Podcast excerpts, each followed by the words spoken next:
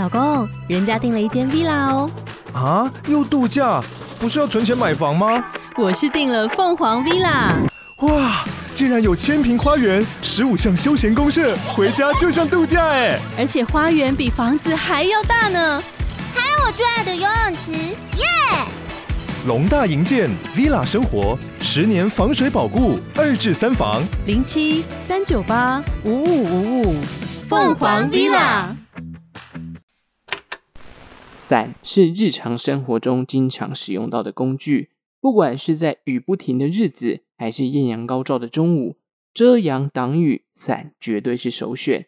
有关于伞是怎么被发明出来的？十七世纪的英国又是什么契机让伞从女性用品变成雨天人手一把的配备呢？Hello，大家好，欢迎收听周报时光机，我是主持人派翠克。两年的里程碑达成啦！再次感谢所有收听过周报时光机的听众哦，继续努力哦，朝第三年来迈进啦！这几天真的是很热哦，三十七度、三十八度连发。由于派翠克我现在都是走路上班啦，所以大概十五到二十分钟的路程，这种时间长度基本上一定会流汗嘛。但我真的是没有想到，就是打从我从开家门，然后从四楼走到一楼，我已经是满身大汗了。真的太热了啦，而且那种闷到爆炸的天气，真的是让人郁症乏力。加上这个最近，哎，家里的新成员啊，这个可爱的哈奇哦，最近身体不太舒服，有点发烧，而且不太吃饭跟喝水，整个状态都那种慵懒慵懒的。带去给医生看，也拿了药，希望他能这个早日康复啦。坦白讲哦，照顾宠物的责任真的是不容易扛，那毕竟宠物也不会告诉你它哪里不舒服，或者是现在感觉怎么样。这样就必须花更多的心思去注意它的一些细节上的表现嘛，譬如说，哎，那睡到一半，可能要去观察它有没有需要大便尿尿啊，或者是要不要吃个东西等等的，继续学习啦。我也希望这个哈奇呢能够越来越健康。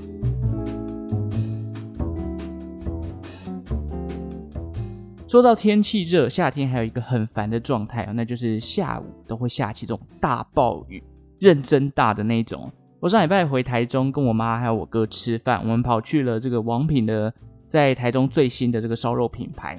结果准备出门前呢，哦，原本是要开车，台中直接大暴雨，开车大概前面十公尺的这个视野距离就会看不清楚的状态。而且很扯的是，我开大概十分钟不到吧，雨就已经停了，然后你就可以看到前面的地板哦，整个是干的，然后后面还在倾盆大雨，等于说我来到晴雨的交界处，诶。这种雨呢，通常拿雨伞都挡不住，因为第一个雨很大，第二个风也不小，但还是必须偶尔来一发这种大的啦，因为这样天气才有办法降温嘛。不然你看这个周末三十七、三十八度，几乎都不下雨，然后你就会觉得整个闷到爆，然后太阳又超级晒。讲到下雨，大家知道你我常用的这个，或者被说我们常遗弃它的雨伞，大家知道它是怎么来的吗？关于它的发明哦，其实众说纷纭。但是传闻早在三千多年前就有类似伞的工具出现了，而且在埃及啊、两河流域，甚至是古代的中国都有相关的证据。不过一开始伞主要是拿来遮挡阳光的，第一个把它拿来遮雨的，就是出现在古代中国春秋末年时期。今天派崔克就来说说这个古代中国记载雨伞的发明吧。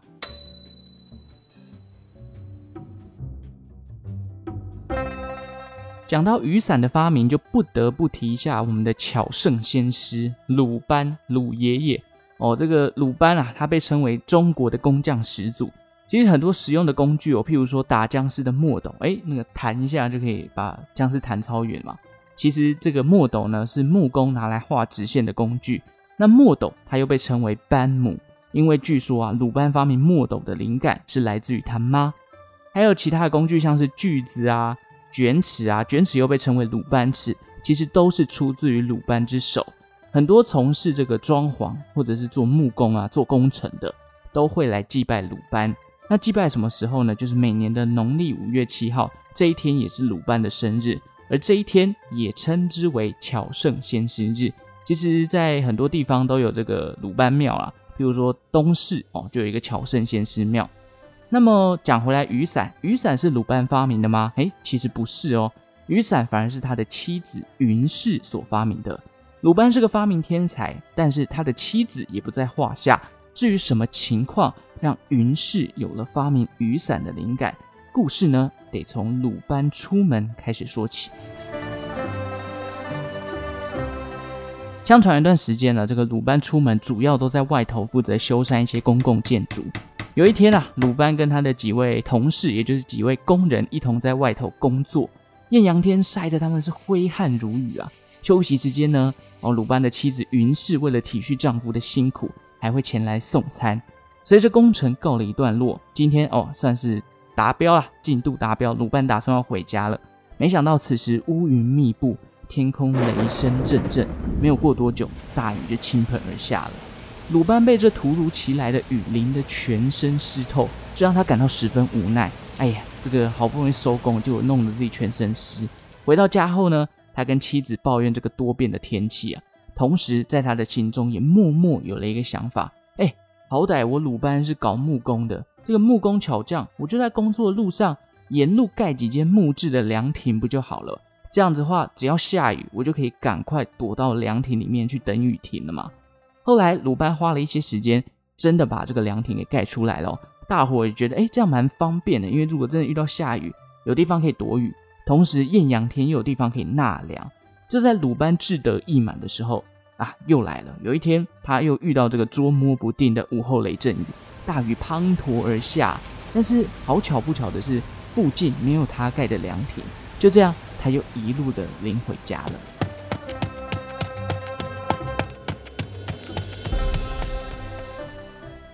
这时他在家里啊，真的是伤透脑筋了。毕竟，哎，凉亭可以一直盖，但是不可能沿路都有凉亭嘛。那如果这个雨突如其来来，附近没有，我不就还是要再淋雨吗？这时候，旁边的妻子云氏啊，看到这个左右为难的老公啊，也为他感到头痛。她也开始思考说：“诶，要怎么做才能让丈夫不要一路淋雨回家？因为如果一直淋雨，哪天受了一点风寒，家里的这个这个收入就断了，那怎么办呢？是不是？”于是云氏的脑海里也在思考，要怎么样避免这个突如其来的大雨把自己淋成落汤鸡。后来云氏灵光一闪，对啊。既然老公的发明可以躲雨，那只是因为这个凉亭没有办法时时刻刻的跟在身边。那不如我就打造一个携带式的凉亭，哎，这样不就好了？这个想法出现后呢，他开始找寻相关的材料。根据古书的记载，云氏披竹为条，蒙以兽皮，收拢如棍，张开如盖。云氏找来了竹子哦，把它劈断，设计成了一个人能够手持的长度。接着他把这个竹子啊。上了一些兽皮，然后把它绑紧，收起来的时候呢，就像是一根棍子。撑开之后，兽皮能够罩住天空，阻挡雨水淋到自己。后来随着朝代的更迭啊，汉朝这个造纸术发明了嘛，有些伞就改以用纸涂上油料来制作，还有各种布料的出现，也让原本粗糙的兽皮伞慢慢在进化成油纸伞啊、布伞等等的，甚至伞之后还成为了一种艺术品。譬如说花伞、雨伞配合的舞蹈伞舞等等哦。好，这就是伞的发明啊。老实说，鲁班跟云氏这个伞的发明故事哦，其实有很多不同的版本。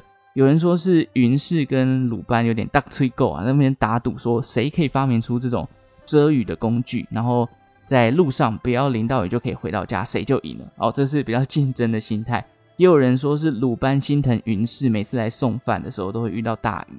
总之，大部分古代中国的版本，伞之起源都是跟鲁班还有云氏有关啦。只不过故事上面可能根据这种说书人的不同，就是产生了不同的版本。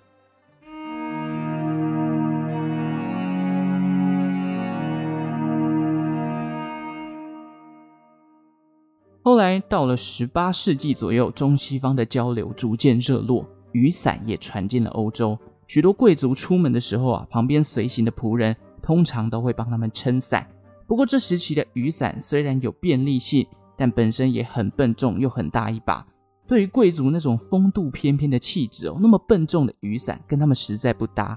一般人也觉得哦，虽然拿伞可以不淋雨很好啦，但本身雨伞还是太不方便携带，而且又笨重，所以其实大部分人还是选择淋雨回家。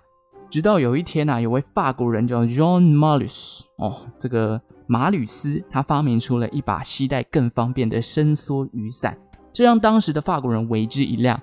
甚至当年的法国皇室还因为马吕斯的这项发明，给了他商标的特权，让他在五年之内可以垄断这个伸缩雨伞的市场，甚至有皇室的公主啊，经常携带这个马吕斯带的这把伸缩雨伞，使得它当时呢成为了法国的时尚单品。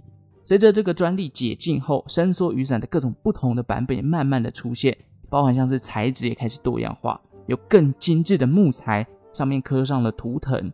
伸缩伞的出现，也让雨天的法国巴黎出现各种代表时尚的缤纷雨伞。据说当年的马吕斯发明的这把伸缩雨伞，现在还放在法国巴黎市政府的博物馆。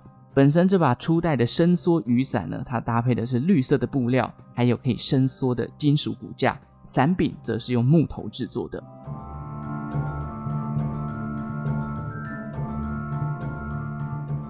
在法国，雨伞被视为时尚单品，但是在十七世纪的英国，哎，那个年代雨伞可是只有女人在撑的。在当时英国人的眼里，男生你要么就是接受雨水的洗礼，要么就坐车，要么你就不要在雨天出门。直到一七五零年哦，英国大街上出现了一位自带雨伞的男人，也因为他的出现，这才慢慢打破了英国人对于雨伞是女性用品的刻板印象。这个人呢，叫做 Jonas Henway，但早年的他长期在海外工作。在他即将满四十岁的时候，他回到了英国伦敦，跟当时一般的英国人大不相同。可能因为他常年在海外打拼哦，所以他接触到很多不同的异国文化。那他在英国上面的贡献其实也不小。第一个，他成立了海洋协会，借此来招募英国海军。当时其实西方列强正在打一场七年战争。最终呢，英国战胜了法国，并且取得了像是呃加拿大啊以及法国在印度的殖民地，也为日后英国成为海上强权打下了根基。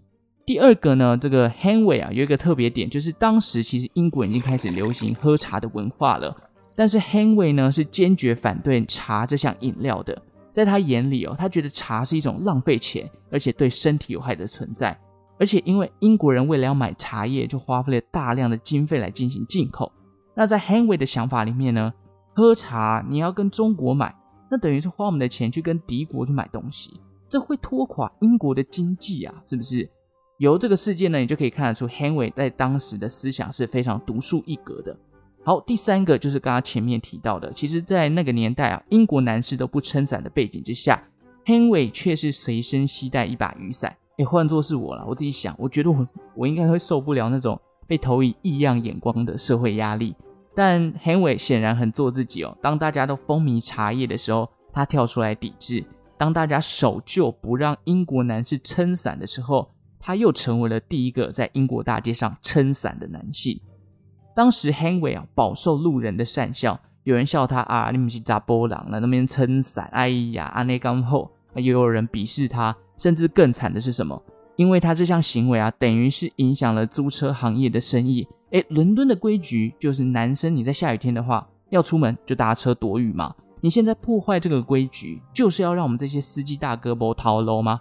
于是有些司机哦比较激进的，还会在这个路过看到这个带伞的男人 Henry 身边的时候呢，对他乱丢垃圾，甚至咒骂他啊，就是你，我无钱莫逃喽。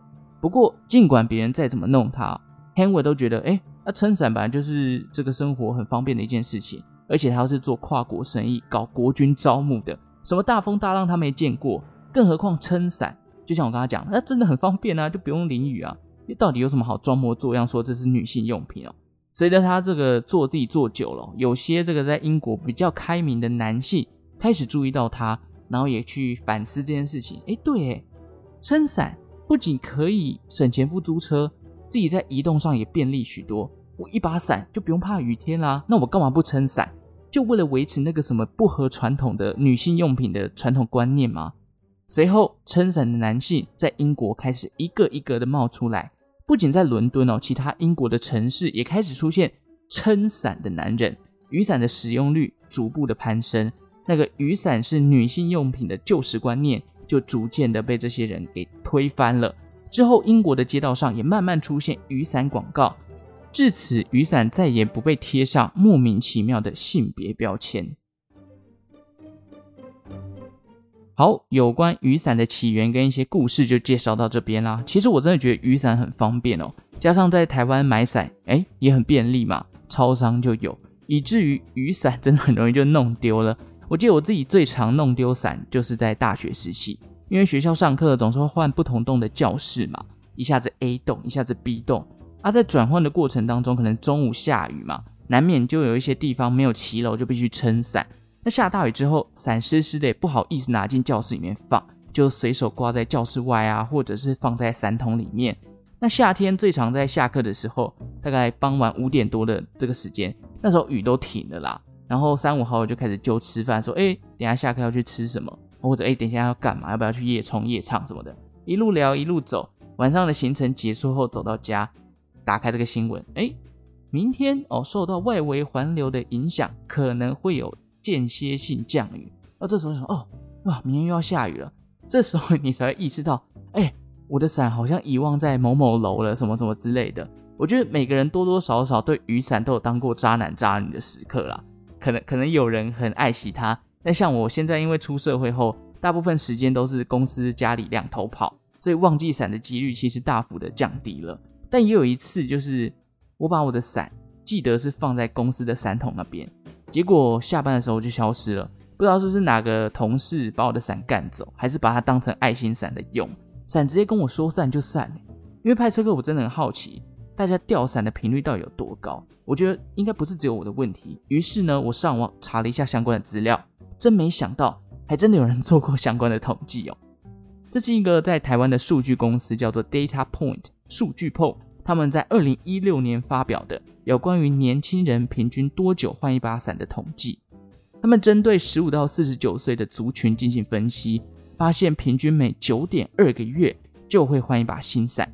那这些数据他们收集起来呢，再做这个样本的性别分析，发现女性弄丢伞的几率其实比男性还要高哦。诶，意外了吧？通常都说女生比较细心，诶，似乎也没有嘛。但我猜某部分的原因是因为男生有时候对于下雨就会想说啊，算了啦，小雨而已，我就淋一下就到了。或者是有些男生哦，都直接干别人的伞，然后没有啦。或者是他们可能本身出门就没有带伞的习惯啦。我个人觉得这个统计还蛮有趣的哦。里面还有针对啊各种换伞的原因啊，跟买伞的时候什么样的条件会是你考虑的主因等等的去做一些相关的调查。大家有兴趣的话呢，可以看一下这一集的资讯栏的内容，我把该网页的连接放在下面，提供给大家参考。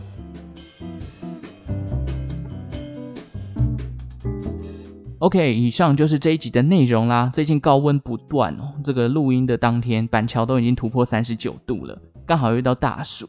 讲到大暑，大家会想到是很热还是买一送一呢？哦，出门晒到太阳是真的很昏沉啦。觉得天气热真的是一种恶性循环啊。你用想的嘛，太热就要开冷气，造成这个温室效应，然后地球越来越热，越来越热，那冷气就必须越开越强，越开越久。嘿，真的太可怕了。提醒大家，就算没有下雨，如果你是大太阳天啊，还要走在路上奔波的人，最好还是带一下伞遮阳一下。毕竟这个毒辣辣的太阳狂晒哦，大概不用半小时，我觉得就很容易头昏了，而且晒久皮肤也很容易晒伤嘛。重点是大家在外面还要记得补充水分哦。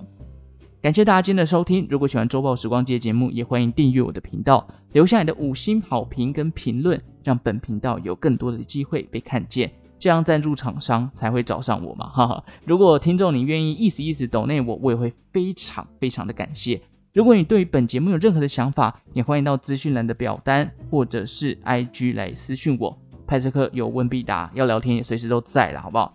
只要你密我，我一定会回你的。赶快来找我。OK，最后感谢正在收听的你，为我创造了一次历史的收听记录。我们就下集再见喽，拜拜。